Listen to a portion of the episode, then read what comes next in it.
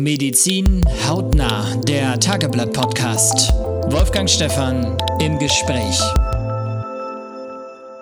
Das ist die Premiere beim Tageblatt. Es ist unser erster Podcast und ich freue mich sehr, dass ich Dr. Karl Schäfer bei mir habe. Dr. Karl Schäfer ist Chefarzt der Kardiologie am Elbe Klinikum in Buxtehude und er ist einer von drei Ärzten gewesen, die wir hier im Januar hatten bei einer Telefonaktion vom Tageblatt und äh, da haben wir innerhalb von zwei Stunden 80 Anrufe gehabt, vorwiegend zum Thema Herzrhythmusstörungen, Herzstolpern. Herr Schäfer, hat Sie das damals überrascht, diese große Resonanz? Ja, das hat mich ehrlich gesagt sehr überrascht, aber es zeigt auch, dass das ja letztlich ein Thema ist, das viele Menschen berührt. Vor allem gerade wenn das Lebensalter ein bisschen fortgeschritten ist, dann haben halt viele Menschen Probleme mit Herzrhythmusstörungen. Und insofern, äh, okay, das ist ja mein tägliches Brot, dass es nun hier bei so einer Tageblattaktion derartig äh, gut ankommen würde, hätte ich jetzt damals allerdings nicht gedacht. Ne? Da bei den Anrufern war bei vielen so dieses Thema Herzstolpern. Die Menschen haben gar nicht unbedingt von einer Herzrhythmusstörung gesprochen, die haben von Herzstolpern gesprochen. Äh, kann man, können Sie mal kurz schildern, was heißt das Herzstolpern?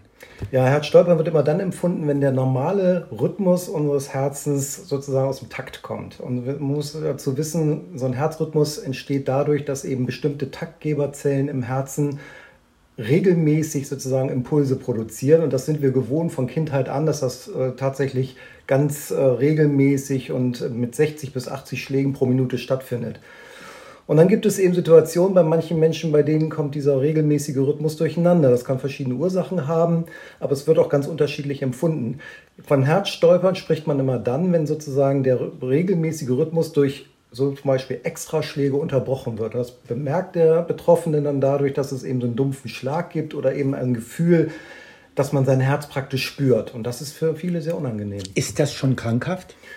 Das muss nicht krankhaft sein. Sehr viele Menschen haben äh, Rhythmusstörungen in dem Sinne, dass sie eben Extraschläge produzieren, also dass das Herz Extraschläge produziert. Das ist nicht immer Ausdruck einer Herzerkrankung. Sie sprechen, die Ärztliche Medizin spricht von Extrastiolen. Äh, wie viele diese, dieser Sonderschläge, darf man die so bezeichnen, äh, gibt es denn überhaupt? Was, was ist so vorstellbar? Also man kann sagen, der normale äh, Rhythmus äh, hat eigentlich keine Extraschläge. Also im Kindesalter findet man das vergeblich. Wenn man zum Beispiel ein Langzeit-EKG zur Dokumentation einsetzt, finden sie kaum Extraschläge. Hingegen ist es so, beim älter werdenden Menschen kommen immer häufiger äh, sogenannte Fehlschläge oder Extrasystolen. Und da ist aber alles vorstellbar, von wenigen Extrasystolen pro 24 Stunden, ich sage mal eine Zahl von 10 oder so, die man kaum bemerkt, bis hin zu, ich kenne Patienten, die haben 70 oder 80.000 Extraschläge in 24 Stunden. Und darunter gibt es wieder Menschen, die das sehr bemerken. Für die ist das tatsächlich ein, ein krankhafter Prozess, weil das Herz sehr auseinander oder durcheinander geht. Und es gibt Menschen, die merken auch diese hohe Anzahl an Extraschlägen überhaupt nicht. Wenn ich die jetzt spüre, ja was soll ich machen? Soll ich zum Arzt gehen und soll das abklären lassen? Sind wir da schon dann im Bereich einer Herzrhythmusstörung? Wenn das Herz nicht im Takt schlägt, ist das immer ein Grund, mal zu gucken, woran das liegt. Das heißt also, ja, ich würde auf jeden Fall empfehlen, wenn jemand das nicht gewohnt ist, immer, immer lief das Herz wie ein Uhrwerk und plötzlich fängt es an, dass man es merkt, dass man merkt, dass es irgendwie aus dem Takt ist, dass man Extraschläge in der Brust hat. Ja, dann soll man abklären. Es gibt verschiedene Ursachen, manche sind sehr gut behebbar und äh, manche sind auch gar nicht Ausdruck einer Kommen wir gleich zu den Ursachen okay. noch. Ich wollte zum Einstieg noch mal wissen. Also wer das feststellt, dass das Herz unregelmäßig schlägt, sollte auf jeden Fall einen Arzt konsultieren. Reicht da auch erstmal der Hausarzt? Absolut, oder? Ja. absolut. Der Hausarzt macht immer die Basisversorgung, dafür ist er ausgebildet, kann sich sehr schnell ein Bild machen. Ist das etwas, was man auf einfachem Wege behandeln kann oder ist es etwas, was man weiter fachärztlich abklären sollte? Aber es ist auch ganz oft wahrscheinlich schon die Vorstufe für eine Herzrhythmusstörung. Es kann durchaus die Vorstufe für eine Herzrhythmusstörung sein, wobei ich sehr viele Menschen sehe, die eben keine strukturelle Herzkrankheit haben, die also nicht irgendwie krank sind und trotzdem Fehlschläge haben, wo die einzige, in Anführungsstrichen, Krankheit die Extrasystolen sind. Das heißt, ich gehe raus und bin weiterhin fröhlich und gesund. So sieht's aus. So. Oder aber ich gehöre tatsächlich zu den 1,8 Millionen in Deutschland, die eine Herzrhythmusstörung haben. Genau. Und deswegen ist es eben wichtig, dass man gerade bei solchen Ungereimtheiten, die man selber verspürt, sich ein Bild darüber verschaffen lässt, ob das Herz krank ist, ob wirklich eine Rhythmuserkrankung vorliegt oder ob es harmlose Extraschläge sind. Bei Herzrhythmusstörungen spricht man ganz schnell von Vorhofflimmern, mhm. weil es ist, helfen Sie mir, es ist die häufigste Ursache einer Herzrhythmusstörung. Also hm, Herzrhythmusstörung an sich subsumiert ja alles, sowohl einfach nur Extraschläge, harmlos, oder eben auch in, und dann im steigenden Lebensalter auch in großer Häufigkeit eben das sogenannte Vorhofflimmern. Vorhofflimmern ist eine Form von Herzrhythmusstörung, aber es gibt natürlich ganz viele Formen. Vorhofflimmern ist aber tatsächlich mit die häufigste, ich sag mal, bedeutsame Herzrhythmusstörung, die wir so kennen. Wie viele wie viel Fälle, wenn Sie eine Sprechstunde haben, äh, wie viele Fälle prozentual landen bei Ihnen mit Herzrhythmusstörungen? Ja, ne, so? ja, meine, meine Sprechstunde ist nun so ein bisschen fokussiert, weil ich mich da so ein bisschen spezialisiert habe. Gut, also da kommen viele, nur die wahrscheinlich. Ich denke, wenn Sie in so einer allgemeinen Sprechstunde äh, sitzen, dann ist das nicht so viel. Bedenken Sie, in einer Bevölkerung äh, wie wir, so Mischbevölkerung, alle Altersgruppen gesehen, ist Vorflimmern selten. Also zum Beispiel äh, in jüngeren Lebensjahren, ich sage mal bis hin zum 70. Lebensjahr, ist das irgendwie unter 1%. Ab da steigt das aber ziemlich sprunghaft an. Und in einem höheren Lebensalter, ich sage mal Alter 65 bis 80, 90, haben Sie 10% mit Patienten mit Vorhofflimmern. Also es ist, und wenn Sie in einer Allgemeinarztpraxis ganz viele aus unterschiedlichen Altersgruppen haben, wird es eher selten sein. Und Vorhofflimmern ist gefährlich? Ja, Vorhofflimmern ist nicht von ohne. Also an sich keine Herzrhythmusstörung, die einen umbringt. Ja, anders, es gibt andere Rhythmusstörungen, die wirklich lebensbedrohlich sind. Das ist Vorhofflimmern primär erstmal nicht. Es macht sehr viel Unannehmlichkeiten, dadurch, dass man eben spürt, dass sein Herz völlig aus dem Takt zu Teil ist. Das heißt, da sind dann nicht nur Extrastiolen, Nein. sondern dann ist das, das Herz pumpt, pumpt, pumpt. Für oder viele Menschen genau so, dass man praktisch einen, einen chaotischen Rhythmus in sich mhm. spürt. Ja, ein Herzrasen durcheinander. Das muss auch nicht immer so sein. Manche Menschen spüren ihr Herz vorflimmern überhaupt nicht, bemerken es nicht und kommen als Zufallsdiagnose dann dahin. Aber was ist das Gefährliche am Vorhofflimmern? Eigentlich die Folge, die das äh, haben kann. Vorhofflimmern führt dazu, dass die Vorkammer des Herzens sich nicht mehr geregelt zusammenziehen kann. Also sozusagen flimmert, daher der Name. Da gibt es so einen Begriff, die Zündkerze des Herzens. Genau. Äh, vielleicht kann man es da, wenn Sie das nochmal plastisch schildern können. Ja, die Zündkerze des Herzens ist eigentlich unser normaler Taktgeber. Wir haben Zellen in unserem Herzen, die sozusagen Taktgeber sind, also Generator für Impulse. Das ist der sogenannte Sinusknoten, so nennt man es. In der rechten Vorkammer ein kleiner Haufen von Zellen, die sich regelmäßig immer wieder selbst entladen, sodass es dann einen Rhythmus gibt, einen elektrischen Impuls, der dann zum Zusammenziehen des Herzens führt. Das ist die Zündkerze. Wenn wir aber ein Vorhofflimmern haben, dann funktioniert der Taktgeber zwar immer noch, aber macht nicht mehr den Rhythmus, weil die Vorkammer selber rhythmisch komplett aus dem Takt ist. Also an vielen Bereichen der Vorkammer in der Muskulatur äh, Erregungen wild entstehen, durcheinandergewirbelt werden, kreisförmig sich ausbreiten und dadurch eben diesen chaotischen Herzschlag machen. Und der, so ein Vorhof, der flimmert, der hat Impulse von 400 oder mehr pro Minute auszuhalten. Das heißt, der zieht sich nicht mehr geordnet zusammen. Das heißt, ich, den Herzschlag könnte ich gar nicht, die Schläge könnte ich gar nicht mehr zählen. Von der Vorkammer nicht. Glücklicherweise haben wir Menschen einen Sicherheitsmechanismus eingebaut, sodass diese sehr vielen Vorhofflimmer-Impulse nicht auf unsere Hauptkammer, die für den Kreislauf verantwortlich ist, übergeleitet werden. Dann wären wir nicht in der Lage, einen Kreislauf aufrechtzuerhalten. Das heißt, wir haben eine Struktur in unserem Herzen, die ein Filter ist. Von diesen 400 Impulsen in der Vorkammer kommen nur wenige in der Hauptkammer an. Das spüren wir immer noch als unangenehm, wenn das 130 oder 140 Schläge sind, aber führt nicht dazu, dass die Herzfunktion nicht mehr funktionieren kann. Also das bedeutet, dass ähm, dieses Vorhofflimmern als sehr unangenehm, als Herzrasen wahrgenommen wird, aber nicht zu einem Kreislaufstillstand durch völlig ungeordnete Herzbewegung oder sowas äh, entartet, wenn ich das mal so sagen darf, mhm. oder degeneriert. Das, äh, das Schlimme, glaube ich, ist eine Folge daraus, äh, weil das Herz nicht mehr genügend Blut pumpt. Also auch wie ein, eine, eine Luftpumpe am Fahrrad, die, die nicht mehr in Ordnung ist und ich pumpe und pumpe und pumpe, aber der Reifen wird nicht gefüllt. So ist das, ja. Die Herzaktion ist durch einen Vorhofflimmern mit ungeregeltem, schnellem Herzschlag natürlich beeinträchtigt, weil genau wie Sie sagen, der, das Herz kann sich nicht mehr in Ruhe füllen und auch dieses, das sich Zusammenziehen des Herzens erfolgt ja relativ chaotisch. Aber äh, ich sag mal, ein, ein Kreislauf ist natürlich durchaus möglich. Wie gesagt, Vorhofflimmern führt jetzt so nicht direkt zum Tode oder sowas. Die Folgeerscheinungen sind allerdings gravierender, die dann über die Zeit entstehen können.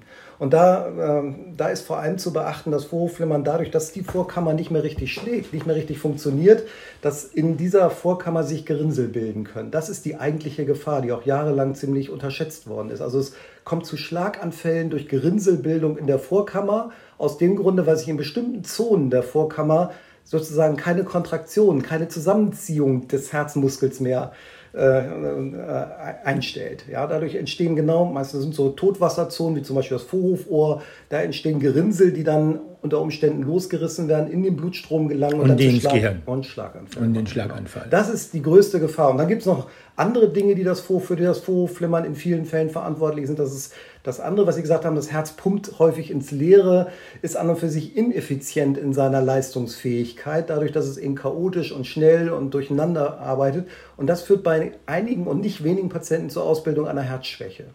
Wenn ich jetzt diese Herzrhythmusstörung bemerke und jetzt sicher bin, es ist mehr als nur dieses Stolpern. Also das habe ich, ich habe den Eindruck, ich habe einen chaotischen Herzschlag. Mhm. So, muss ich dann über Notarzt zum Doktor gehen oder was soll ich dann machen?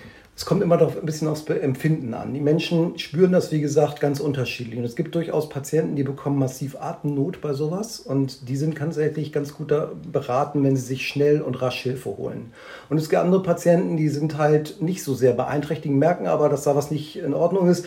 Einen, einen direkten Notfall stellt, stellt so etwas eigentlich nicht dar. Aber es gibt, wie gesagt, ganz unterschiedliche Empfindungen und es gibt auch unterschiedliche Reaktionen sozusagen des einzelnen Herzens aufs Vorflimmern. Also, das heißt, es ist nicht primär lebensbedrohlich. Nein, das ist kann nicht man primär schon so lebensbedrohlich, sagen. aber für einige Menschen durchaus so unangenehm, dass es doch infolge einer gewissen Herzschwäche entstanden durch einen sehr schnellen, unregelmäßigen Herzschlag dann doch zu Atembeschwerden kommt und das erfordert auch rasche Hilfe. Und wie, also wenn das jetzt bei mir anfangen würde, ja. wie lang geht das denn dann? Bis ich bei Dr. Schäfer äh, in der Praxis lande oder geht es auch dann ganz schnell wieder von alleine weg und ich bin zufrieden und dann kommt es in einem halben Jahr oder kommt es morgen wieder? Also wie ist das einzuschätzen? Man muss sagen, wenn das Vorhofflimmern sozusagen entsteht, dann gibt es ja verschiedene Möglichkeiten, wie es entsteht. Erstmal gibt's, muss man unterscheiden, das Vorhofflimmern trifft ein eigentlich gesundes Herz.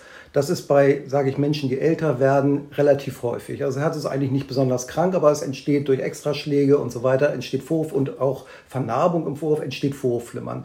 Diese Patienten haben jetzt keine ganz schlechte Prognose und da ist die typische Karriere die, dass man Vorhofflimmern bekommt, das einige Stunden anhält und dann von selber wieder verschwindet in der Regel noch nach sieben Stunden ist das bei den allermeisten Menschen. Aber es hält schon sieben Stunden. Es kann schon sehr lange anhalten. Manchmal hält es auch nur kurz an. Das ist so der Beginn, sage ich mal, einer Vorhofflimmerkarriere, ist, dass diese Patienten immer wieder relativ kurze Phasen von Vorhofflimmern haben. Und es gibt andere Patienten, die haben eine zugrunde liegende Herzerkrankung im Laufe der Zeit entwickelt, zum Beispiel einen Herzklappenfehler oder eine Durchblutungsstörung des Herzens eine Arteriosklerose der Herzkranzgefäße. Und diese, ähm, da ist es eine andere Geschichte. Da liegt eine strukturelle Herzerkrankung zugrunde und die bekommen daraufhin ihr Vorhofflimmern. Das ist auch anders zu bewerten. Da ist das Vorhofflimmern sozusagen Folge der Herzerkrankung. Und es gibt aber eben Vorhofflimmern auch als eigenständige Rhythmuserkrankung. Das ist wahrscheinlich die, Einf die einfachere. Ne? Genau, ne? ja. das ist die auch, auch besser zu behandelnde ja. äh, Variante. Ja. Und äh, wir sind, Sie, Sie nennen das jetzt schon besser zu behandelnde. Also Herzrhythmusstörungen lassen sich behandeln. Herzrhythmusstörungen lassen sich behandeln. Und zwar heute werden immer mehr Fortschritte in der Behandlung von Rhythmusstörungen, insbesondere auch von Vorhofflimmern gemacht. So etwa seit, ich sag mal, gut 15, 20 Jahren geht das ziemlich äh, voran mit den Erfolgen des, äh, des der Behandlung von Vorhofflimmern auch durch die Etablierung von äh, Verfahren durch Verödung von bestimmten Anteilen des Herzgewebes durch die man eben dieses Vorhofflimmern ganz gut in den Griff kriegen kann. Also lassen Sie uns vielleicht mal vorne anfangen. Äh, mit Tabletten gehen die nicht weg. Doch, mit Tabletten gehen die auch weg. Es, Tabletten sind an und für sich auch immer Mittel der ersten Wahl. Sie helfen auch relativ rasch in den vielen Fällen und können also eingesetzt werden. Da gibt es ja äh, unterschiedlichste Ansätze, wie man da rangehen kann. Der einfachste Weg geht immer erstmal über Beta-Rezeptorenblocker und dann gibt es natürlich auch Rhythmusmedikamente, die direkt auf die Erregungsfähigkeit des Herzens wirken und dadurch das Vorhofflimmern gut behandeln können. Und das sind Tabletten, die man nicht regelmäßig nehmen muss, sondern dann nur nimmt, ich glaube, da gibt es so einen Begriff in der Medizin, Pill by Pocket. Genau, es gibt unterschiedliche Behandlungskonzepte, es gibt auch unterschiedliche Vorhofflimmertypen. Es gibt äh, Patienten, die haben nur selten Vorhofflimmer-Episoden und damals hat man genau für diese Patienten gesagt, warum soll man jeden Tag eine Tablette einnehmen, wenn man das nur dreimal im Jahr hat. Mhm. und hat also dann so ein Konzept erprobt und letztendlich auch für wirksam gefunden, bei dem man die Medikamente nur dann einnimmt, wenn man diese Rhythmusstörung auch hat. Pill in the Pocket heißt das dann. Ne? Also ich glaube, der Professor Meinertz, genau. äh, der, der Vorsitzende der Deutschen Herzstiftung ja. Und, glaube ich, kann man so sagen, legendärer ja. äh, Arzt am, am, UKE, der hat diesen Begriff, glaube ich, mal geprägt. Ne? Ja, zumindest hat er da wissenschaftlich mit äh, sehr dran gearbeitet und ähm, ja, da war einer der Pioniere da. Mhm. Also das wäre die erste, sozusagen die erste Maßnahme. Mhm. Und wenn die nicht helfen, die Tabletten, oder wenn ich zu häufig die, die, die Herzrhythmusstörung bekomme, oder wenn ich sage, die sind mir so unangenehm, dass ich sie wirklich nie mehr bekommen möchte, dann lande ich bei Dr. Schäfer auf dem OP. Ja, es ist so ein bisschen, ein bisschen Vorlauf ist immer da. Man, natürlich, wir sind ja davon ausgegangen, Patient mit neu aufgetretenem Vorhofflimmern ähm, da wird man erstmal gucken, gibt es eine Ursache, wie ich schon sagte, Durchblutungsstörung, Klappenfehler, da muss man also ein bisschen äh, Maßnahmen ergreifen, um das Herz zu untersuchen. Da sind Ultraschalluntersuchungen, das können EKG-Registrierung, Langzeit-EKG-Registrierung, Belastungs-EKGs und sowas sein. Also erstmal muss man gucken, was los ist. Natürlich behebt man zunächst mal die Ursache. Zum Beispiel gibt es auch äh, Ursachen, da denkt man erst vielleicht gar nicht so primär dran, dass die Schilddrüse zum Beispiel eine Überfunktion hat. Und kaum mal zu Vorf. Ist Stress auch eine Ursache? Stress kann ein Auslöser sein. Ob es äh, eine Ursache ist, eine andere Frage. Ich sage immer, viele Leute haben Stress, aber wenig haben Vorhofflimmern. Ja, also es muss schon irgendwie strukturell irgendwas nicht so sein wie bei anderen Menschen, damit Stress Vorhofflimmern auslösen kann. Mhm, mh. Ähm, das heißt, ich habe jetzt so Vorhofflimmern, dass ich sage, hey Doktor, ich möchte das weghaben. Okay. So, dann komme ich zu Ihnen. Ja. So, also Tabletten haben wir gemacht. Äh, ich will es jetzt weghaben. Was passiert dann? Ja, man muss. Sie sind ja Operateur. Genau. Es ist also ähm, ist auch mittlerweile ein Verfahren eben sozusagen hat sich durchgesetzt, was die Tabletten tatsächlich in den Hintergrund gedrückt haben. Warum? Weil Tabletten Verträglichkeitsprobleme bei vielen Patienten mit sich bringen. Das heißt, nicht alles, was man da verordnet, wird auch gut vertragen. Und es gibt auch ein Effizienzproblem. Tabletten helfen halt langfristig nicht so sehr gut. Ja? Und, äh, Vor allen Dingen, weil es im Alter dann womöglich zunimmt. Einfach, äh. einfach ineffizient. Wir haben mhm. Patienten, den, bei denen haben wir echt, es gibt ja verschiedene Sorten, auch an, den Antiarrhythmika, verschiedene Klassen. Und man, es gibt Patienten, die sind schwer zu bändigen. Ja, die kriegt man schlecht behandelt.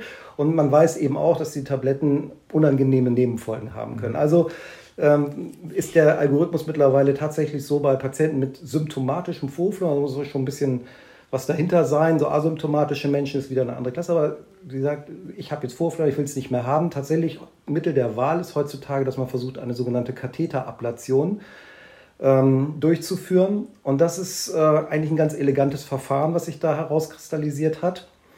Wir wissen, dass dieses Vorhofflimmern bei vielen Menschen, die sonst nicht viel herzkrank sind, also die praktisch eben keinen Klappenfehler und nichts haben, da das Vorhofflimmern seinen Auslöser darin hat, dass bestimmte Zonen im Herzen Herzrhythmusstörungen produzieren. Und das sind vor allem die sogenannten Lungenvenen, die in die sogenannte linke Herzkammer münden. Und dieser Übergang von großem, großer Vene in die, in die Vorkammer, dieser Übergang ist die Wetterecke des Vorhofflimmerns. Dort mhm. entstehen vielfach Rhythmusstörungen, die dann am Ende dieses Vorhofflimmerns durch, die, durch was werden die ausgelöst? Das ist die Frage. Da, da äh, spiralförmig wachsen da sozusagen Muskelzellen rein. Und man stellt sich so ein bisschen vor, dass im Alter sich ja der Mensch verändert und das durch Torquil, also durch Drehung und einfach durch Degeneration und auch Bindegewebseinlagerung, dass dort an diesen Grenzzonen, also zwischen Vene und, und äh, Vorhof, dass dort eben Reize entstehen, die dazu führen, dass so staccatoartige Rhythmusstörungen ausgelöst werden. Also sehr schnelle Extrasystolen hintereinander. Das muss man als Laie nicht verstehen können, oder? Ja, das ist interessant. Das ist wie so ein mhm. Auslöser. Ja, das mhm. Vorhofflimmern wird sozusagen in Gang geschoben. Mhm. Also man muss sich vorstellen, dort gibt es Zellen, die ganz schnell hintereinander Impulse absondern. Und diese Zellen, ähm, die kann man sozusagen isolieren vom Rest des Vorhofs. Das ist der Gag bei der ganzen Sache. Wir können also durch ein Verfahren dafür sorgen, dass diese Zellen, die häufig in diesen Lungenvenen sitzen, dass diese Zellen zwar immer noch feuern, wir können sie häufig nicht genau lokalisieren, wir können aber die Auswirkungen dieses elektrischen Sturms, den die lostreten, die können wir dadurch federn, abfedern, dass wir die ganze Vene elektrisch isolieren, dadurch, dass wir sozusagen eine Vernarbung um die Vene herum erzeugen. Das hört sich ja furchtbar an. Nee, also, das ist gar nicht so schlimm, das merkt man nicht. Das ist an und für sich ein, ein elegantes Verfahren, bei dem sozusagen die Elektrizität der Vene, die vorhanden ist durch dieses einsprossenden Muskelzellen, dass sie sozusagen nicht mehr für die Vorkammer eine Rolle spielt. Und wie kommen Sie dahin? Also äh, die Lungenvenen gehen ja eigentlich, ich sage jetzt mal laienhaft, hinter dem Herz genau. rein. Wie kommen Sie dahin? Ist tatsächlich nicht ganz banal. Man kommt also nicht auf einfachem Wege über irgendeine große Vene oder Arterie. Also Sie gehen normalerweise über eine Vene genau. oder Arterie am, am Bein oder an der, am, am Arm rein. Wenn ne? man vom Herz zum ein Herzen möchte. Sie setzen einen Katheter. Richtig. Klassischer wenn Sinn. Wenn man ja. vom Katheter, wenn man zum Herzen möchte, dann kommt man gut über die Beinvenen oder Arterien zum Herzen. Aber zur linken Vorkammer kommt man tatsächlich nicht so einfach ohne weiteres. Was wir machen, ist so einen kleinen Trick anwenden. Wir, nehmen, wir nutzen eine ganz dünne Membran in der Vorkammer, die zu Embryonalzeiten gar nicht geschlossen war, sondern offen war und die dann nach der Geburt zuwächst, aber immer noch eine dünne Wand darstellt, die nutzen wir und nehmen dort mit einem Spezialkatheter Kurs auf die linke Vorkammer von der rechten Vorkammer das heißt, aus. Die durchstoßen die durchstoßen sie. Das ist kaputt. Das ist eine transseptale Punktion. Die ist dann kaputt. Ja, die kriegt einen kleinen Riss. Also kaputt ist sie nicht. Das ist eine große Wand oder relativ große Fläche und dort muss man sich vorstellen wie so ein Pergament. Da wird dann da einmal durchgepiekert. Die wächst wieder zu? Die wächst wieder zu. Ah. Und dann ist man vom rechten im linken Vorhof und von, wenn sie erstmal da sind, dann sind sie auch in der Nähe der Venen. Und dann braucht es ein bisschen Erfahrung. Man muss wissen, wo diese Venen abgehen. Und dann kann man sich diese Venen sozusagen aufsuchen, jede einzelne, und kann dann diese kleine Vernarbung um die Vene herum erzeugen. Mit verschiedenen Methoden ist das heutzutage möglich. Und das ist erstmal. Was heißt Methode? Das heißt Strom? Ja, da gibt es also einmal die Möglichkeit, Wärme. dass die Vernarbung durch eine Kälteverödung herbeigeführt wird. Elegantes Verfahren. Diese Kälteverödung ist ein Kryoverfahren sozusagen, wo also mit sehr niedriger Temperatur eine, eine Verletzung oder Vernarbung des Gewebes um die Vene herum erzeugt wird.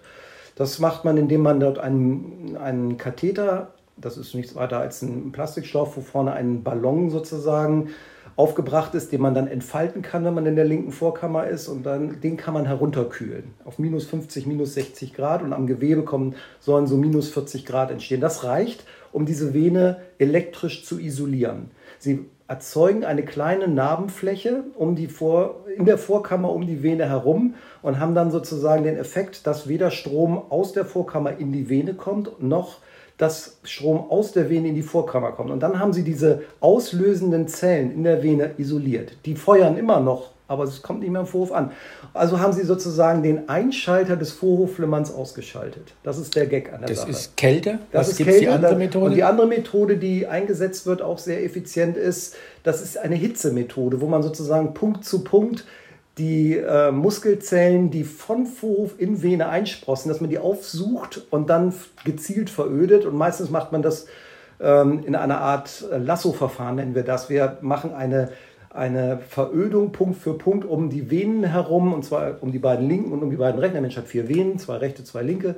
Und dort wird dann sozusagen Punkt für Punkt verödet, um die dann zu isolieren. Und wann entscheiden Sie? Sie machen das, glaube ich, diese, diese, das ist ja schon eine Operation, ne? Das ist ein Kathetereingriff, also okay. keine Operation, ein mhm. interventioneller Eingriff, der also auch nicht irgendwie ein OP am offenen Herzen erfordert oder so. Das ist tatsächlich eine Kathetertechnik, wie Sie vorhin schon sagten, übers Bein. Also theoretisch auch beim Wachen möglich, aber wir machen eigentlich immer in einer Schlafnarkose das, mhm. weil es für die Patienten eine langwierige Prozedur ist. Und Sie können sich vorstellen, minus 50 Grad ist auch etwas, was man durchaus merkt, weil es einen Schmerzreiz macht, sehr kalt. Also machen wir es in einer Schlafnarkose, wo der Patient friedlich narkotisiert. Und das machen Sie? Mache ich, ja. Und dann äh, kann man das gut machen. Und wie entscheiden Sie, würde mich nochmal interessieren, ob Sie es mit Wärme oder mit Kälte machen? Wir machen immer der Primäreingriff mit, äh, mit Kälte. Mhm. Warum? Weil es ein relativ einfacher, zeitsparender und sehr effizienter Eingriff ist. Aber wo zeigt, wie lange dauert so, eine normale, so ein normaler Eingriff? Also äh, wenn es gut läuft, sage ich mal, keine Komplikationen hinsichtlich einer besonderen Anatomie, also dass nicht, dass irgendwie der Vorhof irgendwie anders liegt oder dass das Vorhofseptum besonders dick ist. Also wenn es wirklich gut läuft, alles zusammen, braucht man für so einen Eingriff eine Stunde. Und der ist gefährlich?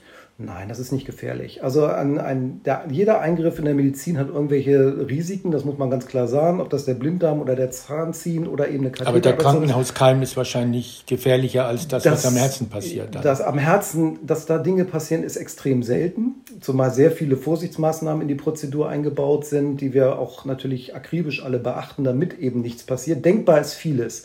Aber da sage ich immer das schöne Beispiel, wenn ich Ihnen erklären soll, was beim Autofahren alles passiert, dann äh, komme ich auch auf eine ganz hübsche Liste. Aber der VW-Verkäufer muss Ihnen das nicht alles erzählen, wenn Sie dort ein Auto kaufen. Mhm. Ich muss über alles aufklären, das mache ich auch. Es gibt äh, Komplikationsmöglichkeiten, aber glücklicherweise in der, in der Hand desjenigen, der das häufig macht, ist das extrem selten, dass da was passiert. Wie häufig machen Sie das jetzt? Also wir haben äh, in unserem Buxtehuder Krankenhaus im Jahr 150 von diesen Katheterablationen. Und Sie machen das für Stade mit, ne? Und wir machen es für Stade mit, aber äh, was eben äh, gut ist, klingt jetzt auf den ersten Blick jetzt nicht nach Tausenden, aber wenn es nur ein Untersucher macht, ist es natürlich doch eine ganz ordentliche Zahl. In größeren Zentren haben Sie deutlich höhere Zahlen, aber natürlich auch sieben, acht Untersucher. Also von daher herrscht da eine große Expertise seit 2013 und ähm, von daher haben wir auch ganz, äh, ganz gute Ergebnisse, was äh, Komplikationsraten und auch Erfolgsquoten angeht. Mhm. Äh, Erfolgsquote, erst einmal der Satz dazu noch, die ist dann so, dass es mit dem ersten Eingriff auch dann schon gut ist oder kann es auch passieren, dass Sie nochmal nachlegen müssen? Ja, das ist ein bisschen davon abhängig, erstens von der Art des zugrunde liegenden Vorhofflimmerns. Es gibt ja, äh, unterscheidet man Vorhofflimmern, das tatsächlich von selber wieder weggeht. Na, was, ich, was wir vorhin kurz angesprochen haben, nach sieben, acht Stunden ist das Vorhofflimmern vorbei. Das nennt sich anfallsartiges Vorhofflimmern. Die haben eine sehr gute Prognose mit einem einzigen Eingriff durch so ein Ausschalten des Anschalters, also eine mhm. Äh, auch wirklich beschwerdefrei zu werden. Und es gibt Patienten, die haben Vorhofflimmern, es geht aber nicht von selber wieder weg. Man muss es mit, äh, mit Maßnahmen wieder beenden, zum Beispiel durch einen Gleichstromshop oder durch Medikamente oder irgendwie sowas. Dann äh, sind die Erfolgsaussichten ein kleines bisschen trüber. Warum? Weil Patienten, bei denen das Vorhofflimmern von selber nicht wieder verschwindet, die haben in der Regel auch Veränderungen äh, schon an ihren Vorhöfen im Sinne von Einlagerung von Bindegewebe und so etwas schwierigerer Fall. Aber um, die Frage zu beantworten, gibt es Daten drüber. Sie haben eine gute 70% Chance, dass mit einem einzigen Eingriff durch diese Pulmonalvenisolation das Vorhofflimmern nicht wieder auftritt. Wenn das äh, bei der anderen Art, bei der etwas ungünstigeren Art äh, des Vorhofflimmerns, sinkt die Quote auf 50 bis 60 Prozent mit einem einzigen Eingriff. Das heißt, das heißt, Vorflimmern kommt also nochmal wieder. Und dann machen Sie den zweiten. Und dann kann man einen zweiten Eingriff mhm. machen. Genau. Mhm. Was, was ist dann die Adresse des zweiten Eingriffs? Manchmal wachen die Venen wieder auf, muss man sagen. Sie haben sie also isoliert, aber aus irgendeinem Grund, zum Beispiel, weil diese Muskelzellen, die da reinsprossen, sehr dick sind, auf irgendeinem Grund kommt es wieder zu einer Wiederherstellung der Leitungsfähigkeit und dann muss man halt nochmal nachappladieren. Das ist der einfache Fall.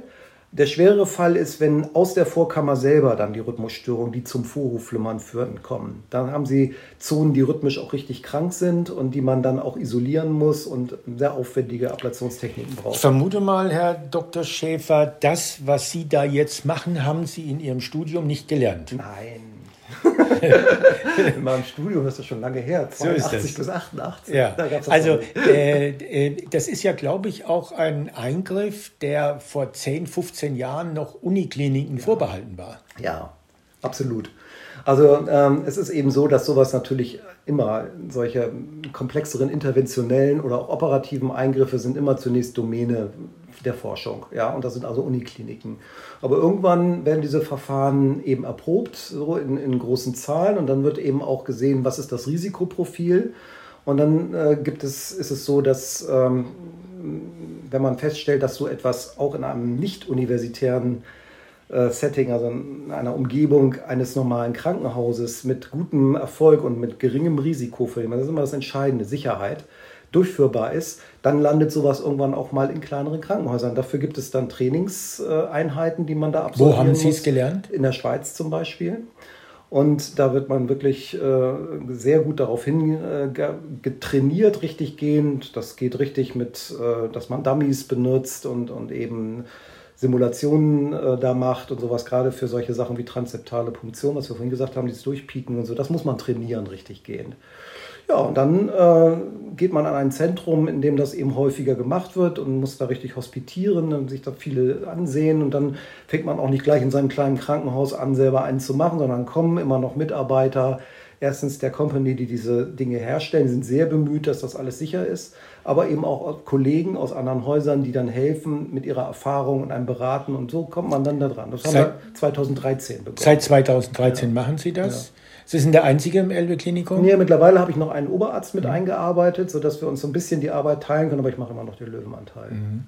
Äh, mal jetzt ehrliche Antwort, sind Sie da mehr Ingenieur oder mehr Mediziner? Nee, schon Mediziner. Ja. ja. Aber es ist ja eine technische Fertigkeit, oh, die Sie da. Ja, aber das ist halt, also, das ist, dann kann man natürlich sagen, ist ja Zahnarzt auch, das ist ja auch eine, das ist eine handwerkliche Tätigkeit. Man braucht Erfahrung. Man, es ist nicht nur irgendwie Messen von irgendwelchen Strömen oder sowas oder Beobachten von Kältekurven, sondern Sie brauchen Erfahrung, Sie müssen anatomisch einiges wissen, Sie müssen auch wissen, wie ihr Katheter sich bewegt, wenn sie ihn in, in einem fremden Herzen äh, dann platzieren müssen und sowas. Also ich würde schon sagen, nicht Ingenieur. Okay.